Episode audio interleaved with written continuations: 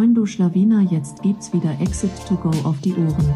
Das ist der Amazon Podcast, in dem dir Dustin und Johannes zeigen, wie sie Amazon Unternehmen aufbauen und anschließend verkaufen. Moin zusammen und willkommen zu einer neuen Episode von Exit to Go. Heute haben Johnny und ich uns überlegt, dass wir eine fiktive Zeitreise vornehmen. Denn was würden wir tun, wenn wir nochmal starten würden? Dieses Thema wollen wir heute abarbeiten, behandeln und haben uns überlegt, äh, dass das, damit das Ganze ein bisschen Struktur bekommt, ähm, haben wir das Ganze in so vier größere Buckets aufgeteilt ähm, mit zu jeweiligen Unterpunkten. Da gehen wir einerseits eben auf das Company Setup ein. Ähm, dort besprechen wir auch so ein bisschen das ganze Thema Kapital, wie viel braucht man auch. Ähm, dann eben auch auf die richtige Erwartungshaltung, äh, was man eben beachten sollte. Dann ganz groß, ganz großer Punkt, Nische und Produkt. Äh, wie würden wir vielleicht heute nach gewissen Produkten suchen oder wie würden wir auch Nischen bewerten? Ähm, und schlussendlich auch das ganze Thema Teamaufbau. Genau. Ähm, jo, Johnny, willst du mit äh, dem, den ersten Punkten starten? Genau, unser erstes ähm, Thema oder Bucket ist so das Company Setup ähm, oder generell der Beginn. Wie soll die Company-Struktur aussehen, wenn wir jetzt nochmal ähm, von Null anfangen würden? Und ähm, als erstes hätten wir auch wieder eine Holding-Struktur aufgesetzt. Das heißt, es gibt eine UG oder GmbH, die die operative GmbH quasi besitzt. Das hat nicht nur den Vorteil, wenn man wirklich einen Exit macht, dass man 1,5 Prozent Steuern oder so zahlt, also einen, einen, positiven Steuereffekt, aber auch wegen Haftungsgründen oder einfach aus, aus Risikogründen, ähm, dass man da noch eine Zwischengesellschaft hat. Also ich glaube, das macht von Anfang an Sinn. Wir kennen auch, wir kennen, wir haben jetzt tatsächlich vor ein paar Tagen mit jemandem gesprochen, die die Holdingstruktur etwas im Nachhinein aufgesetzt heute. haben. Heute, heute, heute ähm, gesprochen, die haben die Holdingstruktur oder sind gerade dabei, die Holdingstruktur ja. umzusetzen, machen aber schon signifikanten Revenue ähm, und Gewinne und dann ist es äh, schwieriger oder etwas komplizierter, weil du dann einen höheren Wert ansetzen musst und dadurch Steuern zahlen musst ähm, oder auch ein höherer Cashflow fließen muss. Das heißt, wenn du wirklich planst, ein Amazon FB Business aufzubauen und das auch mit längerfristig dann so schnell wie möglich, also nach einem halben Jahr, ähm, eine Holding-Struktur umzusetzen. Muss jetzt nicht am Tag eins sein, aber ähm, je mehr Gewinne die, die Operative macht, desto ähm, komplizierter kann dann die Bewertung der operativen Gesellschaft sein. Von daher lieber früher als zu spät. Ja, auf jeden Fall. Ähm, jetzt hast du auch gerade gesagt, ähm, egal ob UG oder GmbH, ähm, wie, wie siehst du das? Also, ich finde, wenn man sich so ein, so ein bisschen auskennt, dann hat man so ein anderes Standing zu einer UG als zu einer GmbH. Glaubst du, das ist so eine subjektive Brille, das die man hat? Also jede Holding, ich kenne Multimillionäre, die haben auch eine UG, wo die, ja, ja, wo okay. das verwaltet wird. Das ist völlig egal. Also mir geht es vor allem, also mir vor allem um die operative eher. Ach so, ist das dass das ja, es kann schon sein, dass, dass wenn, wenn ein Kunde im, ins Impressum schaut und dort steht UG, dass er vielleicht etwas abgeschreckt ist, als wenn er GmbH liest. Also aber das kann ich wirklich schwer beurteilen, was für einen Effekt das hat. Ich denke, ja. für den Anfang reicht es auf jeden Fall eine UG. Braucht nicht unbedingt GmbH. Ob du, ob du ein anderes Standing jetzt vielleicht auch einfach hast, wenn du innerhalb von Deutschland irgendwie potenzielle Hersteller anschreiben möchtest und du siehst einfach, okay, das schreibt dich eine GmbH an. Ich glaube schon, dass das anders wird. Also Schritt zu GmbH und Einzelunternehmen, das ja. wird, glaube ich, schon irgendwie dann nochmal anders. Ähm, am besten Einzelunternehmen mit Verzicht auf äh, Einzelunternehmerregelung, also noch nicht mal eine Mehrwertsteuer. Ähm, das äh, das wäre, das, das glaube ich nämlich schon.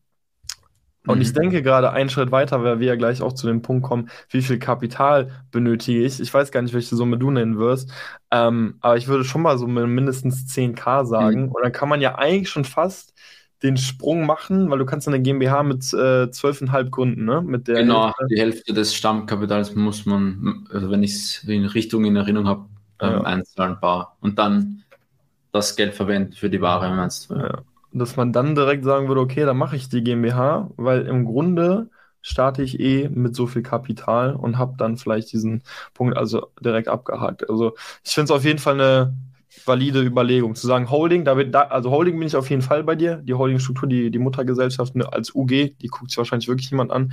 Aber die operative, wenn man es eh ernst meint, geht man vom Kapital wahrscheinlich in diese Richtung.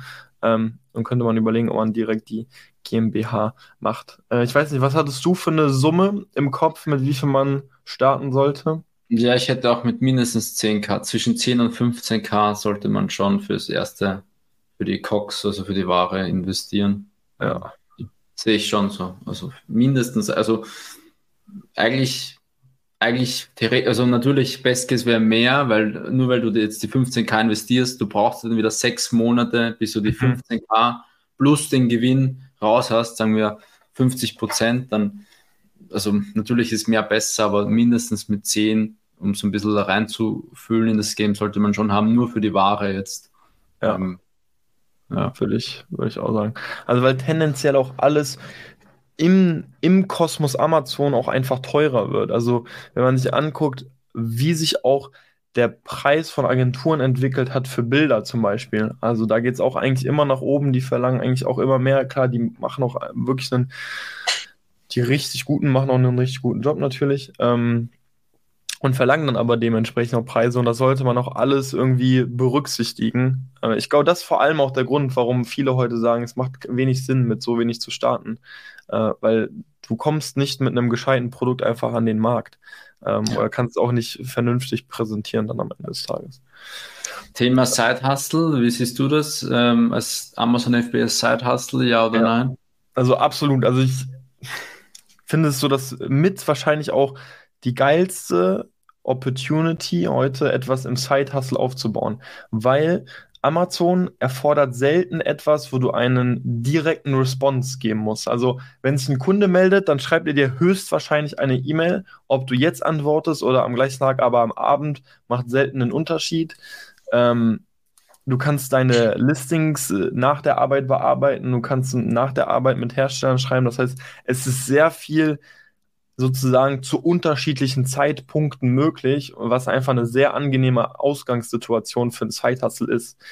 Aber da ist auf jeden Fall diese langfristige Komponente extrem wichtig, dass man sich dem einfach bewusst war, wenn mir einer sagen würde, ich brenne und ich habe richtig Bock, irgendwie Gas zu geben und mir geht es vor allem aber auch um, um Cashflow, den ich generieren will, so dann klar, dann ist so Consulting, Coaching einfach ein ganz anderes Steckenpferd, aber erfordert eben auch weil du ja mit Kunden arbeitest, die erwarten dann von dir, dass du innerhalb von ein paar Stunden vielleicht antwortest oder wollen dich auch mal anrufen. Da musst du halt viel mehr responsive sein. Ähm, und das ist bei Amazon einfach nicht so Fall. Deswegen finde ich äh, super Möglichkeit, um im Side-Hustle zu starten. Und wenn ich nochmal zurückgehen würde, dann würde ich es auch wieder im Side-Hustle machen. Wenn ich weiß, ich will irgendwas im Amazon-Bereich machen, dann würde ich mich wahrscheinlich irgendwie bei einer Company bewerben, die Amazon-Leute sucht, ähm, dort irgendwie als Amazon Marketplace Manager anfangen oder mich ausbilden lassen.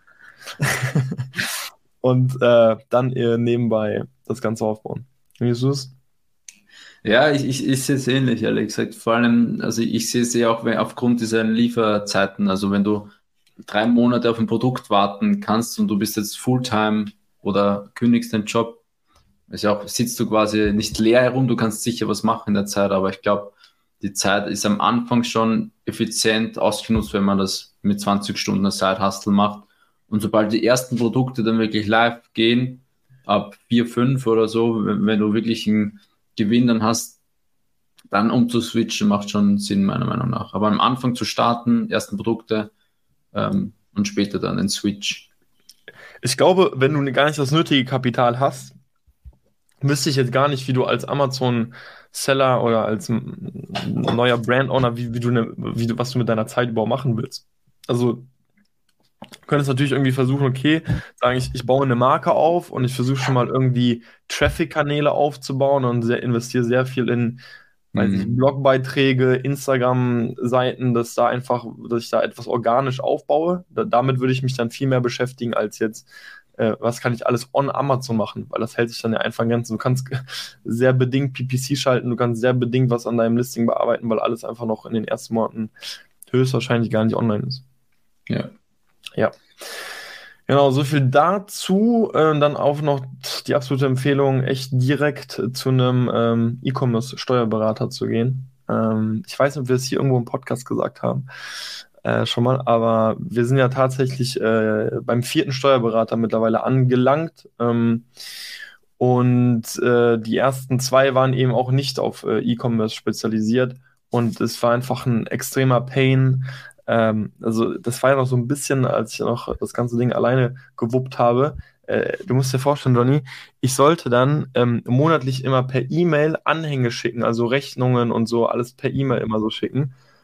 Äh, da dachte ich mir irgendwann, ey, diese Fehlerquote ist einfach viel zu hoch. Also das muss doch irgendwie, man muss das doch irgendwie mit Schnittstellen, man muss das doch irgendwie automatisieren können.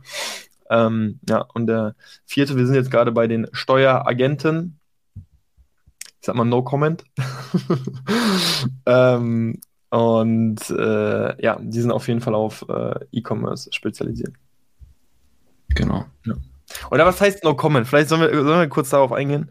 Nee, ähm, du, also es, es an sich passt alles. Also eigentlich all in all bin ich relativ zufrieden. Ähm, es, klar, mit jedem Steuerberater hast du oft irgendwie ähm, Verbesserungsideen, aber grundsätzlich sind wir zufrieden. Die Schnittstellen passen, die Online-Plattform ist ganz cool. Ähm, manchmal dauern halt die BWAs lange, also zum Beispiel jetzt die, die Juni-BWA. Ah, die Juli-BWA haben wir jetzt noch nicht, obwohl es Ende August ist. Aber ich glaube, das hast du auch bei anderen Steuernberater. Ähm, Du, man darf sich halt nicht auf eine proaktive Beratung erhoffen, sondern man muss immer proaktiv selber Dinge anstoßen für Steuersparnismodelle oder Ideen. Das muss von sich selber kommen. Und es hängt auch stark von der Ansprechperson ab. Also wir haben ganz unterschiedliche Erfahrungsberichte gehört, die gut waren, die nicht gut waren, weil es einfach mit der Ansprechperson ähm, fällt oder steht, ob, ob das jetzt Spaß macht oder nicht, die Zusammenarbeit. So wie bei jedem Steuerberater. Ja. Aber also, kann man schon. Glaube, egal wo man hin, hingeht, einfach am Anfang auch einfach ein bisschen hinterher sein, zu schauen, wie können, was können wir auch tun, damit diese Prozesse auch einfach optimal laufen. Ich erinnere mich einfach an Gespräche, wo Dinge einfach mehrfach angesprochen wurden oder also Probleme immer wieder aufgetaucht sind, wo wir gesagt haben, hey, eigentlich wurde noch ein Beleg eingereicht, irgendwie wurde der dann ja. doch nicht gefunden, dass man da vielleicht selbst einfach zu Beginn auch einfach ein bisschen immer auch hinterher schaut, was kann man denn selbst einfach optimieren und ähm, vielleicht nicht alles sozusagen beim Steuerberater sieht. Man muss einfach sagen, ähm, ich glaube, dass die Steuerberater, die sich jetzt auf E-Commerce spezialisieren, nicht viele sind und dementsprechend ist die Sie sind ausgebucht. extremen Andrang, einfach zu kämpfen und müssen, wollen das auch irgendwie bewerkstelligen, aber es hat einfach irgendwie so ein bisschen auch die Kunst, wie viel Aufmerksamkeit kann ich dem Kunden schenken und dann geht es eben einfach dieses unter dieses proaktive Beraten, aber ich glaube, das wirst du generell eher selten haben. Ähm, dann, da sollte man sich vielleicht tendenziell einfach von verabschieden, dass man sich selbst einfach ein gutes eigenes äh, Grundverständnis aneignet, äh, so wie es Johnny hat. Ja, würde ich mal. Die Basics. Die Basics. Die Basics, die Basics machen. Oh. Sweet, äh, dann. Was haben wir im nächsten Bucket? Ich, ich würde nur noch zum Thema äh, äh Company mhm. ähm, noch das, äh, den Punkt äh, Fremdkapital ähm, reinwerfen.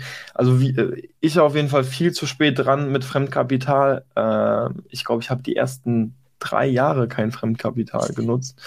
Ähm, ich, ich bin der festen Überzeugung, wenn du siehst, es läuft, also ich finde es ein bisschen gefährlich, direkt mit Fremdkapital zu starten. Du hast keinen Proof und holst dir direkt Schulden. Sobald du aber siehst, dein Produkt läuft und du weißt, du gehst out of stock und du gehst nur out of stock, weil du jetzt im Grunde noch nicht bestellen kannst, weil das Geld noch nicht da ist, dann sage ich, frag einfach mal bei Fullfin an. Selbst wenn es jetzt nur 5000 Euro oder so sind, also was heißt nur, ist immer noch echt ein Batzen Geld und das will man auch niemandem schulden, wenn man es nicht hat.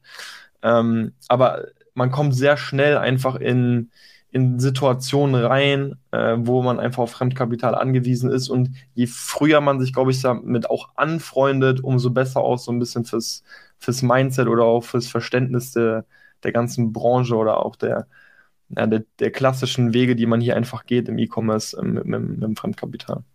Genau, 100% agree. Ich sehe es auch so, die ersten zwei, drei Orders mit eigenem Eigenkapital machen und wenn man sieht, es funktioniert, dann auch auf die ersten Warenfinanzierungen oder auch ähm, Kredit umsteigen. Im E-Commerce wird es früher oder später der Fall sein. Also wir kennen niemanden im E-Commerce, der wachsen will, der ohne Fremdkapital arbeitet. Ja. Oder zumindest mit den Leuten, die wir gesprochen haben, ist immer ein Thema. Es ist, Banken sind immer ein Thema. Ähm, von daher eher damit anfreunden, würde ich sagen, mhm. ähm, als, als abzustempeln. Yes. Okay, nächster Punkt. Ähm, ich würde jetzt direkt eigentlich zu so Nische- und Produktentwicklung gehen, weil das sicherlich auch mit, mit das Größte ist. Ähm, also wenn, wenn ich jetzt zurückdenke, auch an die Zeit, wie ich damals angefangen habe, muss man sagen, gab es einfach so, so klassische Kriterien eigentlich, nach denen man gesucht hat. Äh, man wollte auch irgendwie äh, schauen, äh, ist das Produkt nicht zu groß? Äh, braucht man nicht zu viele Zertifikate dafür, hat das irgendwas mit Lebensmitteln zu tun? Ähm, halte ich von Elektronik fern und so. Also es gab so klassische ähm, ja, so, so Leitplanken, an denen man sich gehalten hat. Und da muss ich sagen, da würde ich mich heutzutage deutlich mehr von lösen. Also wenn es jetzt erstmal darum geht, wie suche ich nach neuen Produkten, dann würde ich mich komplett davon lösen, dem Ganzen irgendwelche Leitplanken zu geben.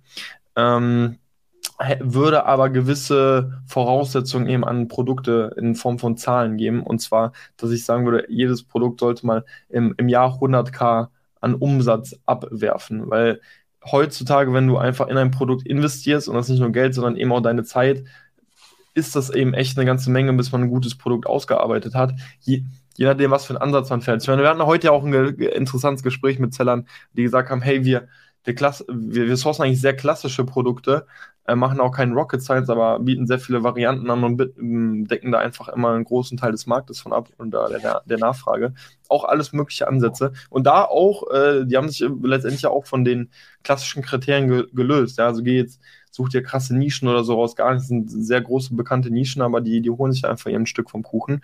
Würde aber echt, ich persönlich für mich würde für mich sagen, ähm, auf jeden Fall ähm, mal 100k Umsatz äh, sollte das Produkt im Jahr potenziell abwerfen können. Nächster Punkt, vielleicht, äh, was, was, was willst du noch sagen? In der Produktentwicklung. Ja, ja, ja. Ja, also ich finde das Wichtigste, die Strategie vorher festzulegen, will man wirklich Produktentwicklung machen mit USP ausarbeiten und wirklich Samples testen, Samples überarbeiten, äh, Molds vielleicht eröffnen oder will man einfach eine Strategie fahren, Produkte von der Stange zu kaufen. Je nachdem ist es eine komplett andere Strategie. Ersteres braucht viel länger Zeit. Du brauchst viel mehr äh, Schleifen, um Produkte zu entwickeln. Zweiteres braucht, ist schneller, aber du brauchst eigentlich auch viel mehr Kapital und schneller, äh, mhm. weil du einfach viel mehr Produkte raushaust. Dafür auch die Marge wahrscheinlich schlechter ist. Also diese, dieses festzulegen und das vielleicht auch anhand, wo sind deine Skills oder Stärken. Also wenn du ein Mensch bist, der gern herumwerkt und bastelt und sich irgendwie rein vertieft, dann macht es erst eigentlich schon Sinn und ähm, USPs und Produkte auszuarbeiten. Ähm, und wenn das nicht der Fall ist, dann eher auch bewusst auf die andere Strategie einzugehen. Oder man will es lernen, aber ähm, wir haben jetzt immer wieder mit äh, lustigerweise mit vielen Sellern gesprochen, wo es manche so machen und manche sehr einfach nur die Menge ähm, machen und Produkte von der Stange quasi sourcen und funktioniert auch. Also beide Strategien oder beide Wege funktionieren. Man muss ja. sich vielleicht nur festsetzen. Ähm, fairerweise ist es ja bei uns ja auch eher, oder das meiner, damals hast du ja auch nicht so tief ausgearbeitet wie jetzt, oder? Ja, ja, würde ich auch sagen, dass das ein bisschen stiefmütterlicher behandelt wurde, ja. Diese Ausarbeitung in, in was für einem Detail auch einfach. Ja. Ähm, aber ja, muss man auch einfach Bock zu haben, wie gesagt, so, ne? wo sind auch einfach die eigenen Stärken? So, wenn man bereit ist, auch einfach etwas länger an einem Produkt zu werkeln, ja. ähm, man muss dann einfach den etwas längeren Atem auch haben. Ich denke auch einfach nur so ein bisschen zurück.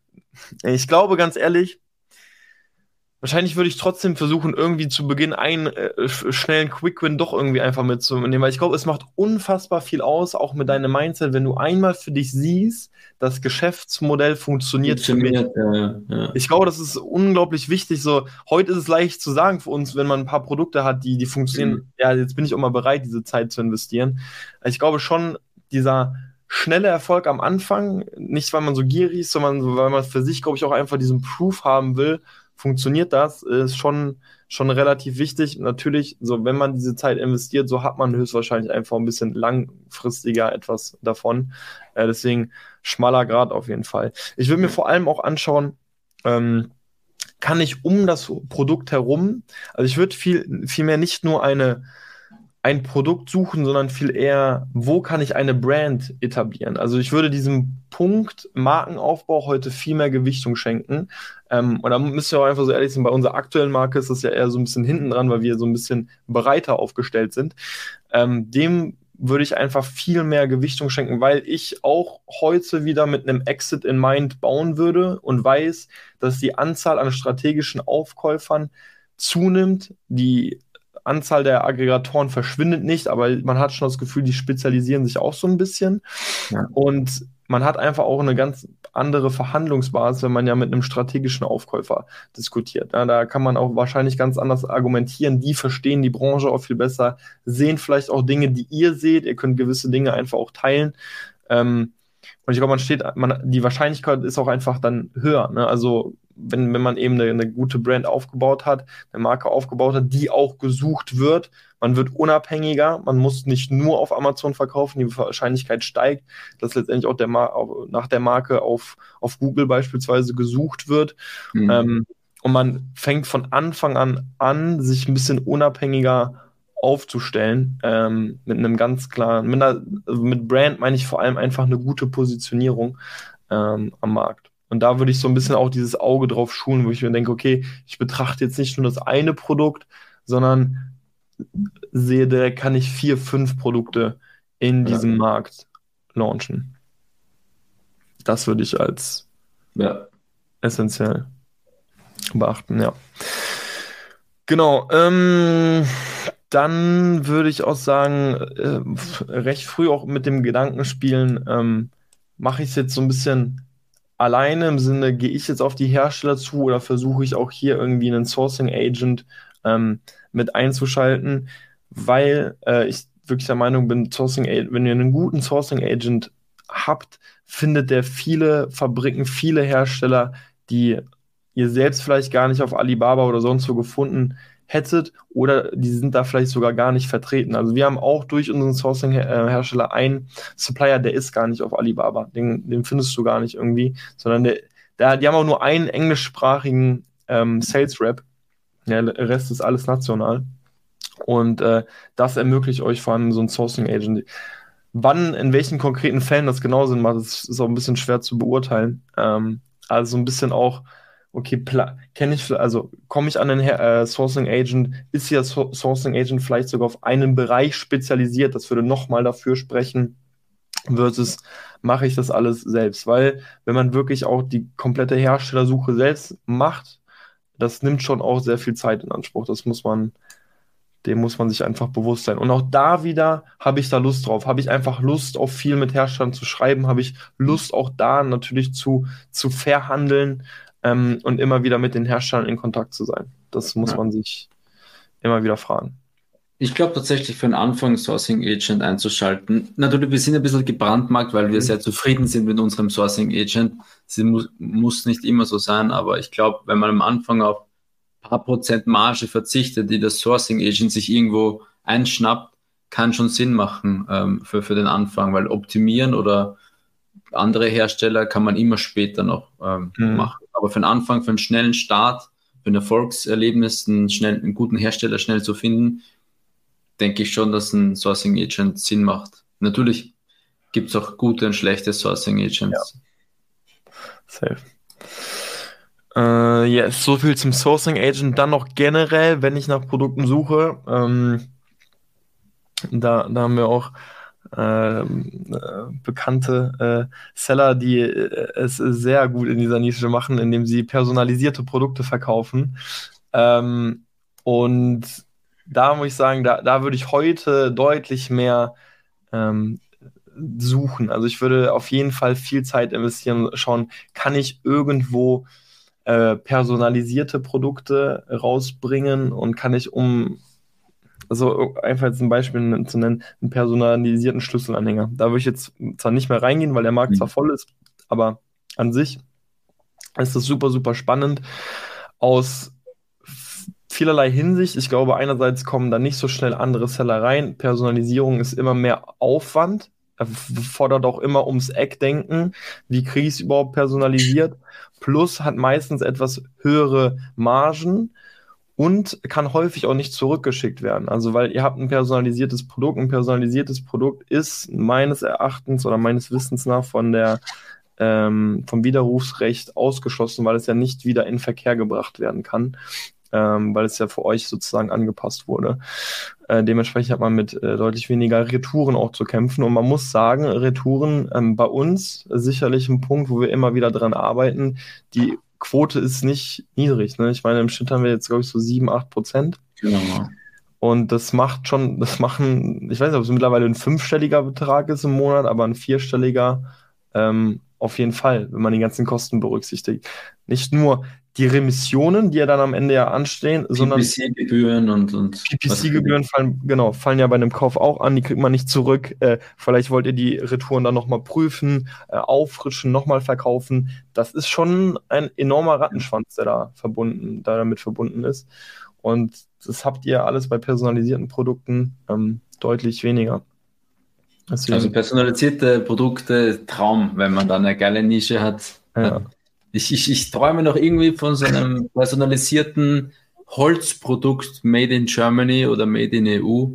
Ähm, aber bisher noch keine Nische gefunden. Ich stelle mir was für Autos. Für Autos kann ich mir irgendwie. Ja, der, der Deutsche liebt sein Auto so und irgendwie sein. Genau, genau. Der Deutsche liebt sein Auto, da irgendwie irgendein kleines personalisiertes Ding rein. Ja. Aber bisher jetzt noch nichts gefunden. Also kann man sicherlich auch dann eine geile Marke drum aufbauen, ne? Kannst ja. dich super positionieren. Ähm, dementsprechend würde ich da auf jeden Fall äh, Zeit investieren und, und schauen, ob man da eben nicht dann doch was findet. Genau. Noch äh, dann äh, zu dem Punkt auch noch äh, Nischenfindung. Ähm, da haben Johnny und ich schon so ein bisschen diskutiert. Ist das wirklich so viel besser? Ich finde es tatsächlich spannend. Ich glaube auch, dass viele in solche Nischen nicht reingehen. Ich würde mir auch genau mal so Nischen anschauen, wo ähm, PPC auf Amazon verboten ist. Also auch hier mit Blick in die Zukunft, PPC-Kosten werden eher steigen als sinken. Und es gibt äh, Nischen, also allgemein gefasst, alles mit Waffen, alles mit Drogen, alles mit Erotik. Dort sind ähm, ist PPC per se auf Amazon verboten. Ganz häufig auch eben auch dann auf Facebook Ads, auf Google Ads, da ist auch dann häufig kein ähm, keine, keine Ads äh, möglich. Und dementsprechend hat man häufig eben höhere Margen. Gehe ich jetzt einfach mal davon, es ist so. Also ich weiß von einem Seller, der, die sind im, in einem von diesen Bereichen, äh, die haben höhere Margen damit.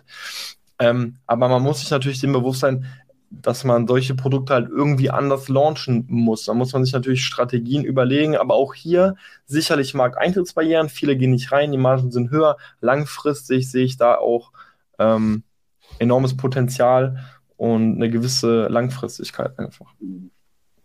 Ich tue mir schwer bei, ich meine, wenn man an so Kategorien denkt, da geht es meistens um Waffen, Drogen, Erotik-Themen und ich, ich tue mir schwer, wie willst du hier, also da, da gibt es schon Märkte, wie willst du hier ein. USP bei Waffen oder sowas finden oder so? Also mhm. wir reden ja, wir haben ja auch von USPs gesprochen. Ja. Bei Drogen, was willst du da für ein USP machen? Also ja, aber also ich, würde mir nicht reingehen als FBA-Seller, ehrlich ja. gesagt, weil auch wenn du keine PP, also PPC-Ads, klar, du hast, ich glaube nicht, dass die Margen unbedingt besser sind, ehrlich gesagt. Also nur weil, nur weil PPC fehlt, ähm, fallen, halt Kost, fallen die Kosten halt woanders an. Mhm. Durch externen Traffic irgendwie zukaufen oder ähm, was weiß ich, also oder geringere Cox oder höhere Cox von Haus aus.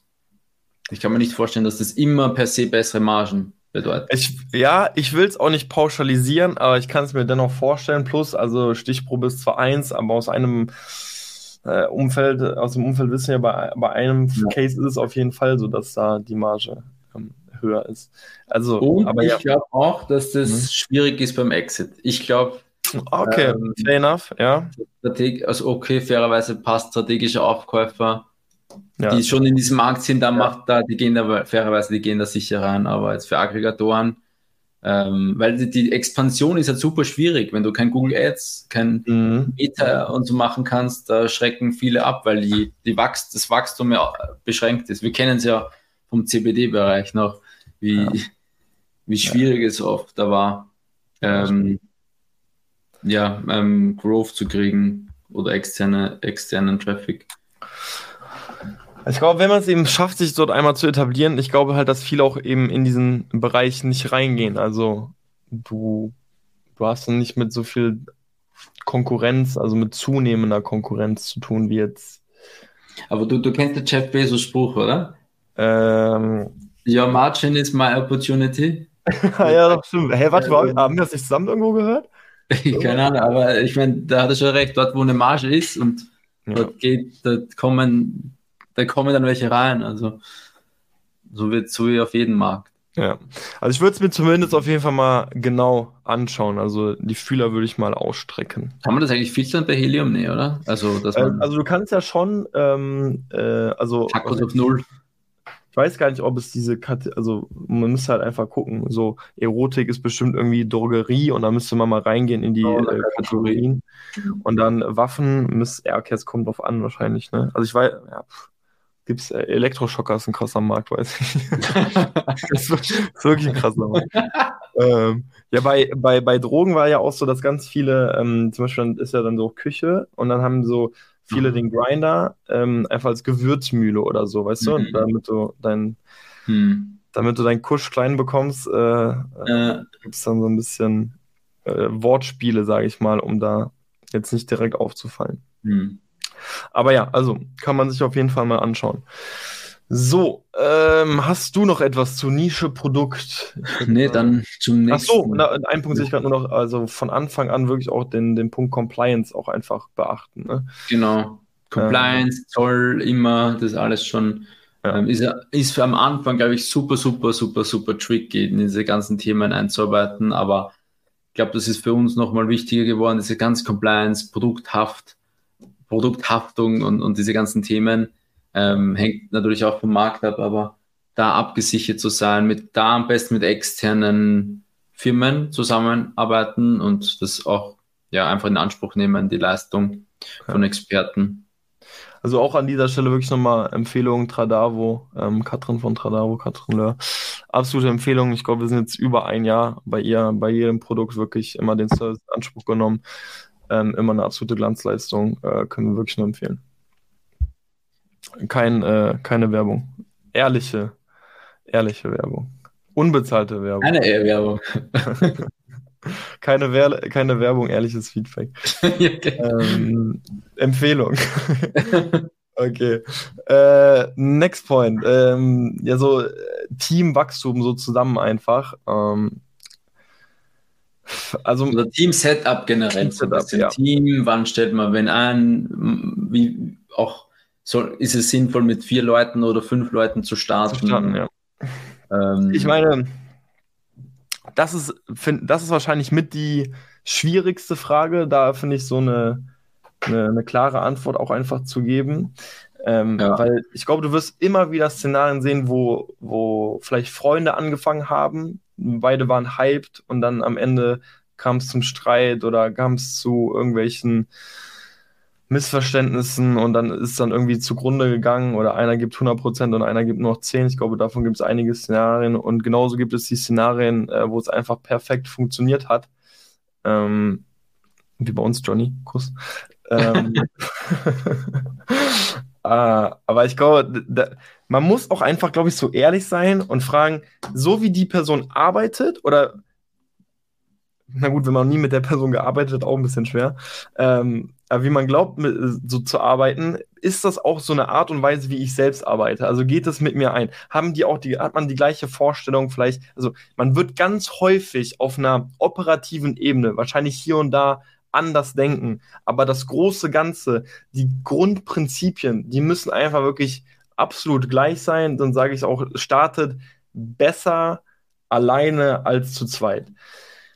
Ich, ich glaube auch daran, dass wenn man die richtige Person gefunden hat, dass dann 1 plus 1 halt nicht 2 ist, sondern eher 3 oder 4. Also es ist dann eher ein Boost, weil man muss einfach sagen, Amazon FBA ist sehr, ist, ist ein langer Prozess, ist so teilweise manchmal ein bisschen monoton.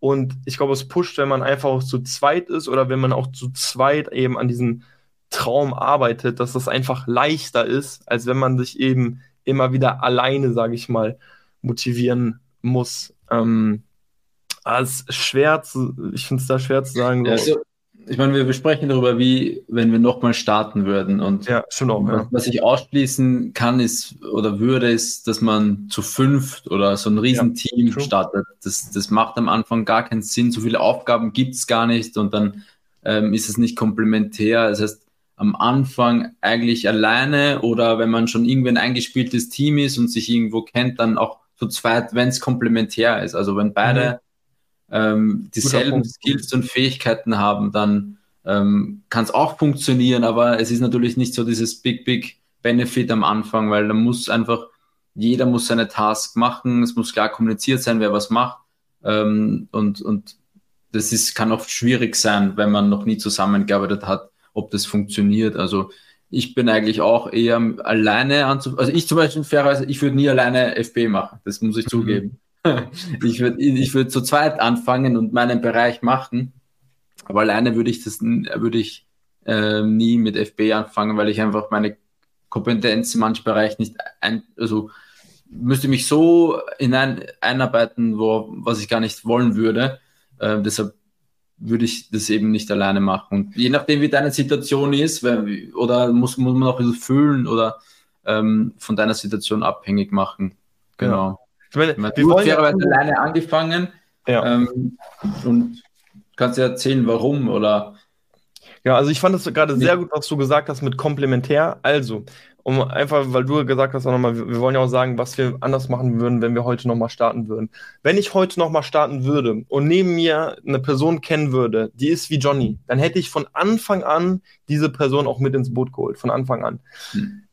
Man muss zugeben, ich kannte Johnny zu dem Zeitpunkt gar nicht so gut, beziehungsweise glaube ich, ich habe vor unserem ersten gemeinsamen Arbeitgeber ähm, quasi mit Amazon so ein bisschen angefangen. Also bin in diese Welt reingeschuppert, erstmal alleine. ja. Und die, die beiden besten Komplementären, die sich hier ergänzen, sind meiner Meinung nach, wenn du einmal diesen kreativen Kopf hast für das ganze Marketing und für vielleicht sogar diese Produktentwicklung und USP-Ausarbeitung, die einfach sich so ein bisschen so ausleben kann auf der Plattform selbst und dann einmal diesen ganzen Zahlenpart und den Be Be Bereich Controlling. Ich glaube, und das ist ja auch so bei uns, ich glaube, das sind die besten Synergieeffekte für Amazon, weil das sind die Bereiche, die fast im gleichen Maße immer auch wachsen werden. Also mit zunehmenden Produkten wird der Cashflow immer komplizierter, mit zunehmenden Ja. Produkten wird das Thema Fremdkapital, Fremdfinanzierung, das wird immer komplexer, du musst sonst immer mehr Zeit darauf verschwenden. Und wenn du keine Lust auf diese Aufgabe hast, dann ist es irgendwann ein extremer Pain für dich, auch die ganzen Prognosen und Kalkulationen zu erstellen. Ich glaube, Ja. das kannst du bei einem Produkt easy machen, aber das ist ja von ganz, ganz wenigen das Ziel, nur ein Produkt auf den Markt zu bringen.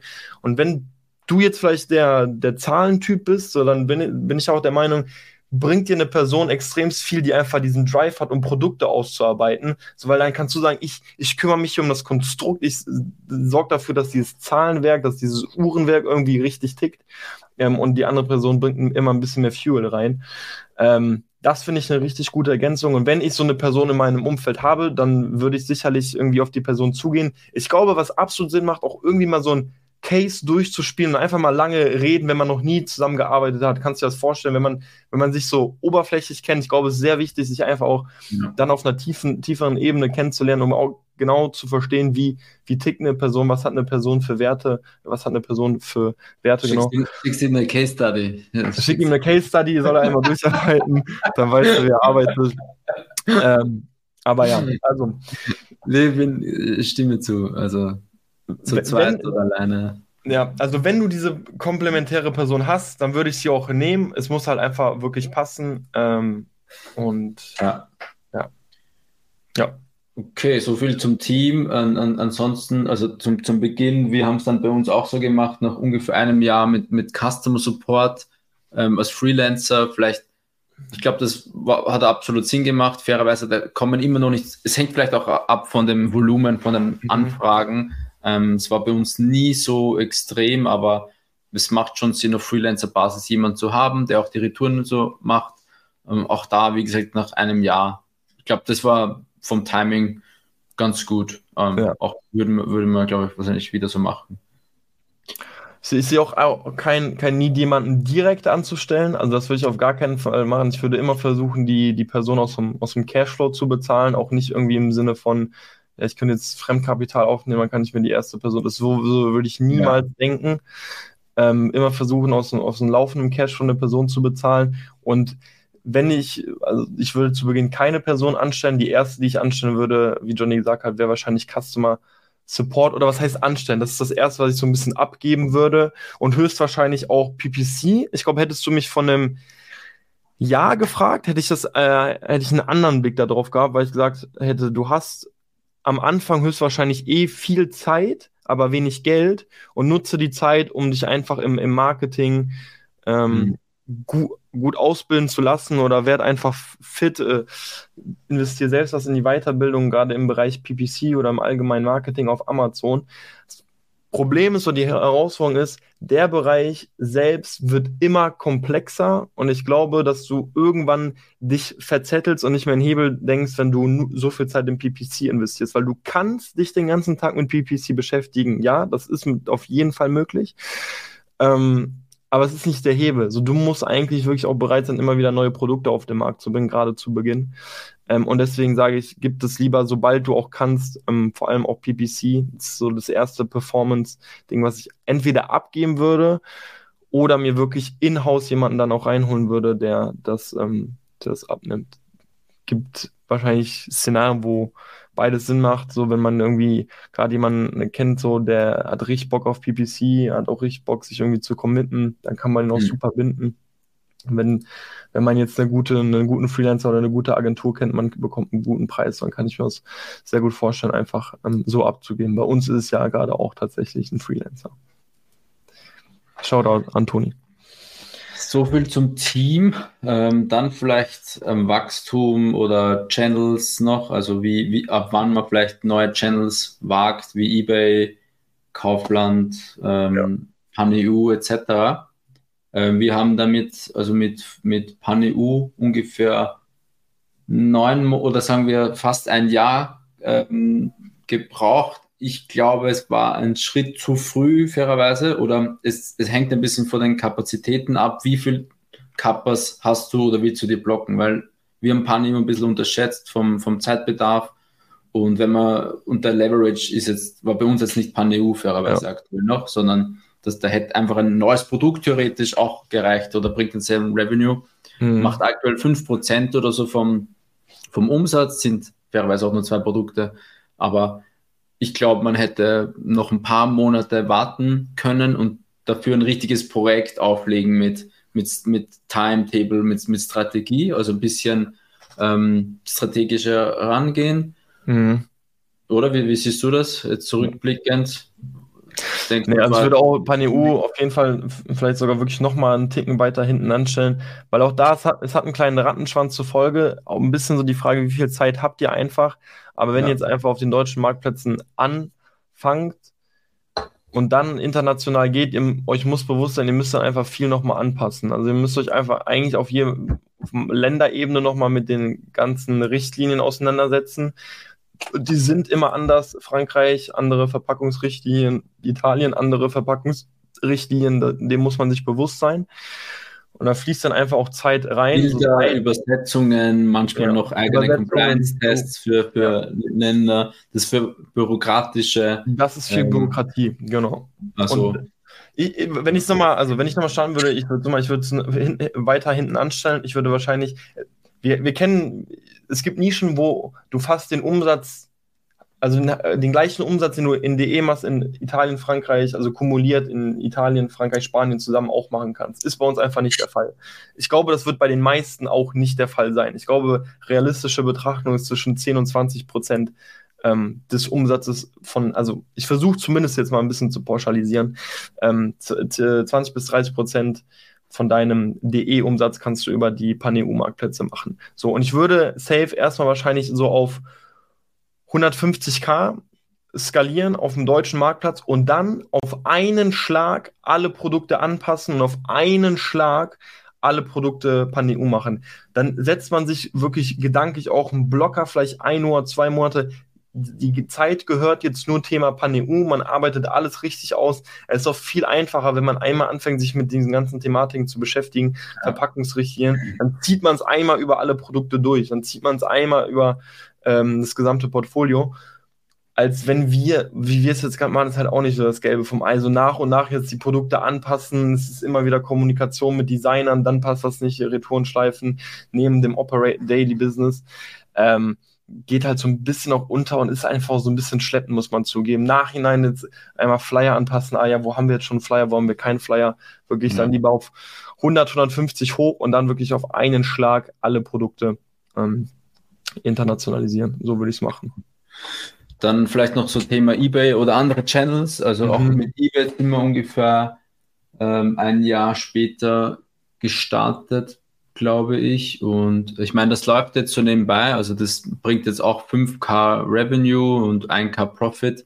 Ähm, aber fairerweise ist auch da, das ist einfach nicht der Hebel oder Leverage. Und es hat tatsächlich auch immer Aufwand. Es kommen Retouren, es kommt kommen Anfragen rein, da eine Frage, da eine Frage, du musst Ware bereithalten oder FBM richtig strukturieren. Also du hast auch da immer so einen Rattenschwanz ja. und für 5K, okay, das nimmst du jetzt mit, aber würden, würde ich oder würden wir es jetzt nochmal machen, ich glaube auch da, wenn die Kappas da sind, dann klar kann man anschließen, aber wenn man jetzt lieber auf Produkte, Produkte einfach fokussiert Prozesse dort macht, dann macht es auch dort sind einfach die ersten 18 Monate nur ein Channel, nur neue Produkte, Prozesse optimieren. Ja. Ich glaube, das, das ist am, am, am leansten. Ja. Und also, es ja. ist schon Wahnsinn, wie, wie dieses Phänomen Produkte immer wieder so bei uns zurückkehrt, wo wir immer wieder sagen, ja, eigentlich ist es Fokus auf Produkte, Fokus auf Produkte. So. Manchmal gibt es so ein bisschen dieses Shiny Object Syndrom, wo man denkt, so, ah, guck mal, da könnte man jetzt noch was mitnehmen. Ähm, aber ja, es hat immer einen Rattenschwanz. Bisher hat jedes Projekt, was man so nebenbei mal angestoßen ja. hat, einen Rattenschwanz. Also ja. das heißt jetzt ein Shopify-Shop, man denkt sich, ja, das macht jetzt, machst jetzt so nebenbei. Ja. Kann man auch nebenbei machen, aber es, es, es hört dann nicht auf, wenn du mal was angefangen hast. Und das läuft. Je nachdem, was für ein Typ du auch bist. Ne? Also wir, wir versuchen ja schon auch alles immer sehr clean, sauber aufzusetzen. Es soll auch, wenn man es macht, dann, dann soll es auch passen. So, und wenn du einen Shopify-Store aufsetzt und dann fallen dir irgendwann immer wieder Sachen auf, ah ja, das könnte man noch machen, das könnte man noch machen. So, da gehen einfach immer mehr Kappas dann einfach drauf. Eigene Banner, eigene Bilder, eigene. Produktbeschreibung. Ist, also, wie gesagt, da ist immer ein Rattenschwanz hinterher und von daher ja. eher bin ich auch eher der Meinung, die ersten 18 Monate nur FBE, ohne, ohne, also ohne links und rechts, sondern nur gerade Produkte und dort das zu optimieren und dann nach eineinhalb Jahren oder zwei Jahren schauen, ob sich neue Märkte, ob das Sinn macht. Ja, safe. Und dann auch nacheinander, nicht alles auf einmal, sondern wirklich Step by Step. Fully agree. Okay, ähm, dann, ich, ich sehe nur noch, du hast auf jeden Fall noch was zu, zu Cashflow, würdest du sagen? Ja, ich habe noch bei, bei, Thema Wachstum, also ähm, das finde ich auch wichtig, die ersten zwölf Monate, vor allem so, das kenne deine Zahlen, also ich glaube, wir haben alle Sellerboard, aber pflege dort deine Cox richtig, du musst deine Cox perfekt kennen und rechnen, kenne deine Fixkosten, ähm, mhm. also wie viel verbrennst du ähm, in der GmbH, was bleibt über, also irgendwie ein Schema aufbauen von Anfang an, dass du ein Gefühl hast, wie stehst du profitabilitätstechnisch da. Und am Anfang ist natürlich auch dein, dein Cashflow noch ähm, leicht vorherzusehen. Also du weißt, okay, nächstes Monat kommt eine Zahlung und das war's. Aber je, je mehr Produkte und Orders du hast, desto komplexer wird's und je früher, desto besser ist es, wenn du eine Art System oder einfach nur ein Sheet hast, wo du das trackst. Also kenne deine Zahlen, kenne deine Fixkosten ähm, von Anfang an und genau. Ja, ich glaube, da muss man auch also wir haben ja einige, wir haben einige Folgen ähm, einfach mit gewissen Tabellen. Wir haben auch extra eine Cashflow-Kalkulation, haben auch da, ähm, stellen da die Tabelle zur Verfügung. Jetzt kann ich mir gut vorstellen, wenn man gerade so zu noch kein Produkt hat oder gerade ein Produkt launcht, dass ein so eine Excel-Tabelle erstmal erschlagen kann. Ja. Nichtsdestotrotz sage ich auch heute, würde ich einmal diesen Schritt gehen und das von Anfang an einfach richtig aufsetzen. Jedes weitere Produkt ähm, wird so viel leichter einfach in der, im, im, im Cashflow zu managen oder auch zu prognostizieren, wenn man einmal sein, seinen Cashflow von Anfang an richtig aufsetzt. Bei uns ist das ja so ein bisschen on the go entstanden. Also wir haben, wir haben ja auch tatsächlich am Anfang gar keine Prognosen oder so gehabt, sondern also, weil wir es irgendwo auch noch nicht ganz gebraucht haben, es hat auch ganz gut ohne funktioniert, muss man sagen. Aber so, es war halt dann im Nachhinein immer so, okay, das müssen wir berücksichtigen, das, also ich glaube, in Summe hat man ja. dann schon einfach deutlich mehr Zeit da nicht verschwendet, aber. Ja, es geht auch wegen, wegen Sicherheit ein bisschen oder ja. die, die, mentale Sicherheit, so ein bisschen einen Plan zu haben, ähm, wie viel Cash da ist, ob sich alles ausgeht. Also ich glaube, ja. das Schlimmste ist für einen Gründer oder einen Geschäftsführer, der sich unsicher ist, ob, ob nächstes Monat noch was da ist oder ob es sich ausgeht oder nicht. Also mhm. so diese Unsicherheit überhaupt einmal wegzulegen, ähm, falls das da ist, wenn, wenn eh keine, wenn das eh nicht besteht, dann, dann all good. Aber ich glaube, falls man unsicher ist, dann sollte man sich hinsetzen und das wirklich mal Zeit nehmen und alles runterschreiben und die Sheets ausfüllen, ähm, damit man weiß, ob, ob die Cashflow-Planung aufgeht oder nicht. Safe. Ähm, wie, was sagst du auch zur, zur Gehaltszahlung oder den ersten Auszahlungen? Also für das Geschäftsführer? Ja, für den Geschäftsführer. Ja, eigentlich gar keine, oder? gar keine. wie lange hat es bei dir, du Junge, bei dir war es doch drei Jahre oder was, oder? Boah. Ich glaube, ja, das ja, ich glaube wirklich Jahr drei. Wenn, ja, doch, ich glaube drei Jahre so bis, äh, vor allem bis dann auch die ganzen Darlehen zurück waren. Ich glaube, dann wahrscheinlich noch mal ein bisschen länger. Ähm, aber man muss auch sagen, also äh, das muss nicht sein. Also ich will jetzt niemandem sagen, so, du brauchst drei Jahre, um hier irgendwie was mit Amazon FBA zu verdienen. Ich, ich würde auch sagen, ich war bei, mit vielen Sachen auch einfach zu langsam einfach. Also Thema ja. Fremdkapital, man, ich hätte, man hätte in drei Jahren viel größer sein können, als, als ich es war, wenn man es einfach ein bisschen ja, ich will nicht sagen professioneller, ich finde schon. Aggressiver? Ja, doch, mhm. vielleicht ist aggressiv das Richtige, wenn man sich einfach ein bisschen mehr traut, einfach am Anfang. Wenn du siehst, das Geschäftsmodell funktioniert für dich, wenn du siehst, ähm, die Produkte laufen so, dann, dann trau dich einfach mehr, trau dich mehr im Sinne von, ich will jetzt niemanden so dazu ermutigen, Fremdkapital aufzunehmen, aber ich so einfach ein bisschen dem Ganzen auch einfach einen Versuch zu geben. Ne? Ich war sehr lange in, in, in Teilzeit und man hätte sagen können, ja, vielleicht kann man da jetzt eigentlich schon so langsam von leben. Und bei mir hat es auch einen extremen Shift gemacht, wenn ich, als ich von, von Teilzeit hier Fulltime in das Unternehmen eingestiegen bin, gesagt habe, okay, das ist jetzt, das ist jetzt dein Ding, das ist ein 100%iges Commitment, hier raus, das muss laufen. Mhm. Ähm, und unter Druck entstehen ja manchmal ähm, die besten Diamanten, habe ich gehört. ja, kommt davon, wie man damit umgeht. Ja. Ah, ja. Ich glaube, die ersten sechs Monate oder einem Jahr ja. wird nicht viel Wahrscheinlich, ja. fairerweise. Also das ist unrealistisch. Ich hätte auch gesagt, ein Jahr. Ja. Ein Jahr mal, ein, ein Jahr mal eher investieren und dann schauen, wo man steht. So, dann ähm, last Topic noch so das Tool-Setup, oder? Haben wir mhm. noch? Mhm. Ähm, also ganz klassisch wieder Sellerboard, Amex einrichten, ähm, Venture One glaube, die ersten SQs sind ja auch kostenlos, von daher kann man auch gleich von Anfang an mit Venture One. Vielleicht ganz kurz eine Sache vorab. Ich glaube, das wird noch nicht mal erwähnt, weil es für dich, äh, für uns jetzt eine Selbstverständlichkeit wär, war, ist, aber ich es tatsächlich damals nicht hatte. Und das ist auch wirklich ein Geschäftskonto. Also, Ach so, okay. Ja, okay. Ich würde auf jeden Fall. Ist nicht also, schlecht, ist nicht schlecht. So, das, ist, das ist so obvious, dass ich mal, aber ich hatte es tatsächlich nicht. Also ich hatte Privat und Geschäft gemixt. Ja, aber da warst du Einzelunternehmer. Genau, ich weiß. Aber selbst als Einzelunternehmer würde ich direkt auch ein Geschäftskonto machen. Ja, ja, muss man schon sein. Aber also als OG hat, hatten wir dann schon ein Geschäftskonto. Ja, als OG hatten wir dann also direkt ein Geschäftskonto und auch direkt äh, einfach eine Amex einrichten, um da einfach auch diese Punkte zu sammeln. Äh, ich glaube, die günstigste Amex kriegst du für 75 Euro im Jahr, glaube ich. Ja, ja glaube ich auch die Gold. Ähm, und die. Warum? Einfach wenn die Punkte sammeln, PPC ja. drüber laufen lassen, Punkte sammeln und dann geht manchmal ein Hotel einmal im Jahr auf, auf genau. die Amex. Auf die Amex dann. Aber ja. Geschäftskonto, wir verwenden Quanto, super Bank, also echt happy. Ähm, ich habe schon viele Banken erlebt, von Volksbank bis zu Sparkassen und Quanto hat echt ein coole, ähm, cooles Interface, super easy. Also kostet 30 Euro im Monat und ja. Ähm, ja, und man ist sehr digital damit aufgestellt. Genau, ist super digital. Ja. Nee, ich finde es super. Genau. Ähm, also Sellerboard hast du gesagt und Venture One sind so die zwei Tools. Ja, ich finde es immer Venture One super praktisch, fairerweise einen schnellen, schnellen Überblick. Ich weiß nicht, ob es jetzt ganz am Anfang notwendig ist, wenn man ganz early startet, aber sobald man mehr vier, fünf SKUs hat, macht schon Sinn, da ähm, das über ein Tool laufen zu lassen.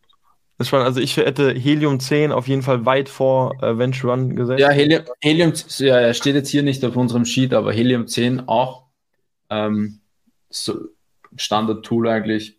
GetMeIn weiß es für die Eingangsrechnungen und das sind eigentlich so unsere wichtigsten Tools. Ja. Ähm, StoneX macht mir für, wir haben es eh schon oft erwähnt, aber StoneX noch für so Payments, für externe, also Payments zu, zu den Suppliers.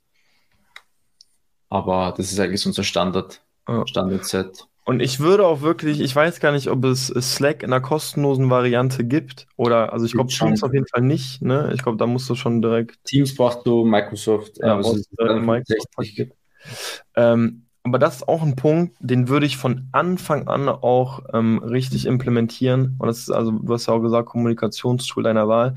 Sei es jetzt Teams, sei es Slack, ich würde auf jeden Fall eins davon implementieren und mit allen Leuten, mit denen ich arbeite, so schnell wie möglich irgendwie immer zu mir ziehen, immer auf meine Kommunikation, dass auch alles für dich gebündelt ist. Also ich kann, kann mich an Anfänge erinnern, du, ey, das ist wirklich ein bisschen verrückt. Mit Alibaba so, meinst du, oder WeChat? Ja, also ich habe mit äh. Leuten auf Alibaba geschrieben, auf WeChat geschrieben, auf Skype geschrieben und per E-Mail kommuniziert.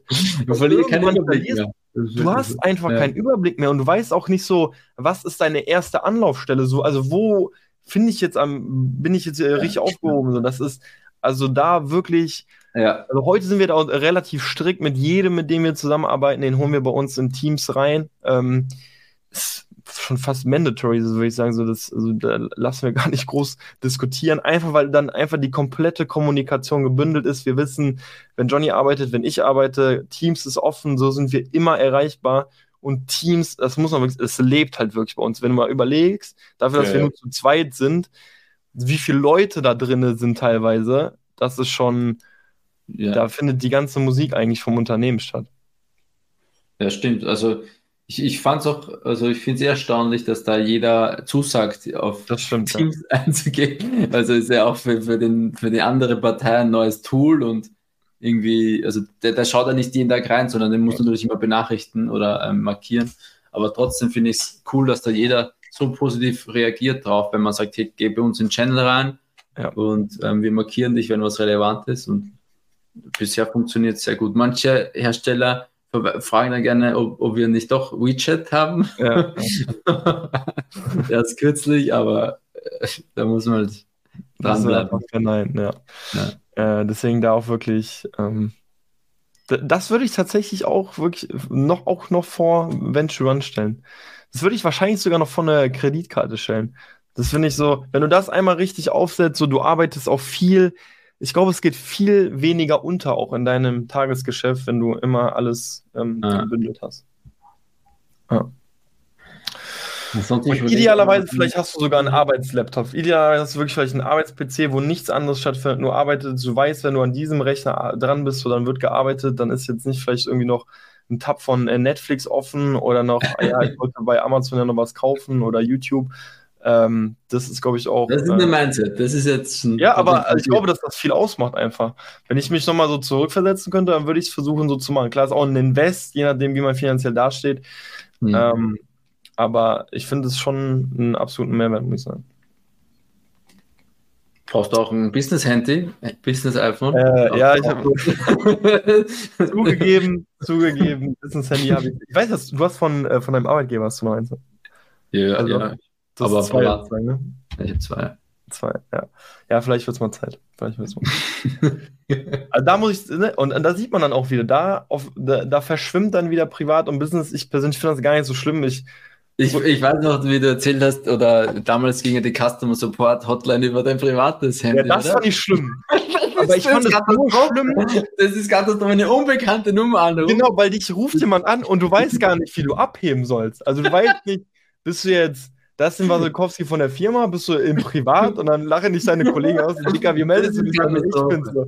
Das ist ganz also, also, also wie verwendet ja. Äh, externe Nummer vielleicht. Ähm, das muss man eigentlich auch. Also sobald es Überhand nimmt, die, die Anrufe, äh, wir verwenden ein Placetel oder Blasetel. Ja. Das ist so ein ähm, Custom Support Tool, wo, wo eine Handynummer generiert wird und dann du kannst theoretisch am Computer telefonieren. Oder über eine App vom Handy, ja. Ja, genau, so, so eine Nummer halt. Ja. ja. Und das ist eigentlich ganz geil, weil ihr könnt äh, die Vorwahl dann ja von eurer Stadt dann sozusagen auch haben. Genau. Also, das wird die Nummer dadurch generiert, ja. ja. Ansonsten haben wir eigentlich gar keine spannenden Tools mehr. Ich glaube, das ist das Wichtigste, One Password noch, aber ja, ja ist jetzt nicht so Also da würde ich auch sagen, so keep it simple, also versucht da auch die Kosten wirklich so, so gering wie möglich zu halten, weil man muss sagen, so die fallen jeden Monat an. Also gibt selten Tools, die nicht monatlich irgendwie bezahlt werden ja. müssen. Ähm, und jetzt, ich würde sagen. Äh, meine, was wir jetzt noch nicht erwähnt haben, also das Wichtigste ist so die Zielsetzung oder Commitment. Ähm, das ist ein Long-Term-Game, also man muss mhm. von Anfang an klar sein, wenn man das wirklich jetzt durchzieht, mindestens, puh, weiß nicht, schon zwei, drei Jahre, drei Jahre eher, drei bis man dann wirklich finanziellen Erfolg hoffentlich kriegt. Also es ist ein, du musst ein Commitment eingehen, dass es eine lange Reise wird und ja. ähm, das muss von Anfang an klar sein. Und wenn du es zu zweit machst, dann sowieso gemeinsames Ziel setzen, wo steht man wann und ähm, genau, das ist ja. vielleicht nochmal ganz wichtig. Haben wir es noch nicht gesagt, aber ich, sollte nochmal klar sein. Was, was ich aber auch sagen möchte zum Schluss, ich finde, Amazon FBA ist ein sehr berechenbares Geschäftsmodell. Ja. Wenn du, wenn du verstehst, wie die ganzen Metriken funktionieren, kannst du dir re realistisch ausrechnen, wo du stehen kannst, wenn du dein Kapitalinvest äh, kennst, wenn du ja. deine Nische kennst. Ich finde, du kannst gut berechnen, wo du hingehen kannst. Natürlich finde ich äh, im Amazon FBA-Bereich zum Beispiel eher schwer, jetzt achtstellige Umsätze zu fahren. Das erfordert einfach schon irgendwo auch Team. Ja, ein Team. Ja. Du musst dann auch schon wirklich irgendwo auch wahrscheinlich Innovat extreme Innovation schaffen. Äh, ich weiß gar nicht, will ich mich da jetzt zu weit aus dem Fenster nehmen, weil wir hatten ja auch äh, kürzlich ein Interview, da war auch gar nicht so, so, die, so die Innovation. Ja, egal. Ähm, aber äh, einfach das zum Schluss, wenn du sagst, du committest dich für zwei, drei Jahre, sehe ich eine tendenziell hohe Wahrscheinlichkeit, dass du auch einfach deine Ziele erreichst, wenn du dich einfach an deinen Fahrplan hältst, wenn du einfach alle Kalkulationen sauber anstellst, versus ich sage jetzt einfach mal andere Geschäftsmodelle. Also tendenziell so Amazon FBA, wenn ich es mit allen anderen Sachen vergleiche, du kannst hier sehr am Plan basten. Ja. Du kannst hier sehr planbar in die Zukunft schauen. Ja. Es wird immer was geben, es ist immer ein bisschen Glaskugel dabei, aber in Relation zu anderen Geschäftsmodellen finde ich, bist du hier, weißt du, in welchem Gewässer du einfach unterwegs bist und kannst gut planen. Ja. Yes. Sweet, dann haben wir eine Stunde rum. Haben wir. Kurzer Linienflug so angeblich. Bitte? Ja, dein bekannter, dein bekannter Inlandsflug ist das doch, habe ich gehört. Wir, wir als nachhaltiges Unternehmen äh, machen keine Inlandsflüge. Ähm, Yes, also so viel dazu. Was würden wir machen oder wie würden wir die Dinge angehen, wenn wir heute nochmal starten würden? Vielleicht ist da draußen jemand, der gerade wirklich auch noch nicht sein erstes Produkt hat, jetzt mit dem Gedanken spielt und ich hoffe doch, dann konnte die Person die ein oder andere Sache mitnehmen und ähm, dementsprechend sage ich danke fürs Zuhören und bis zur nächsten Folge. Ciao, ciao. Ciao, ciao.